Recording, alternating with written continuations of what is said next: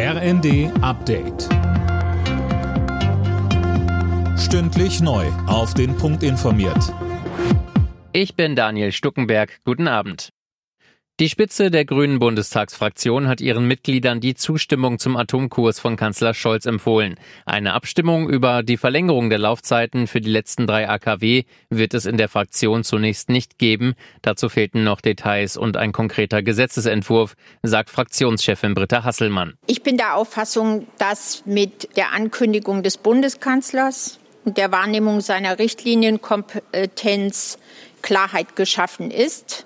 Und das erwarte ich äh, von allen, dementsprechend damit umzugehen. Und wir werden unserer Fraktion empfehlen, dem zuzustimmen. Und das erwarte ich natürlich auch, dass sich alle daran halten.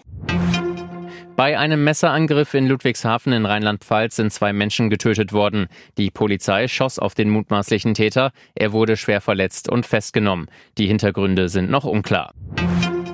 Nach tagelangen Diskussionen ist der Chef des Bundesamtes für die IT-Sicherheit Schönbohm von seinem Posten abberufen worden. Innenministerin Faeser hat ihm die Ausübung der Dienstgeschäfte per sofort untersagt.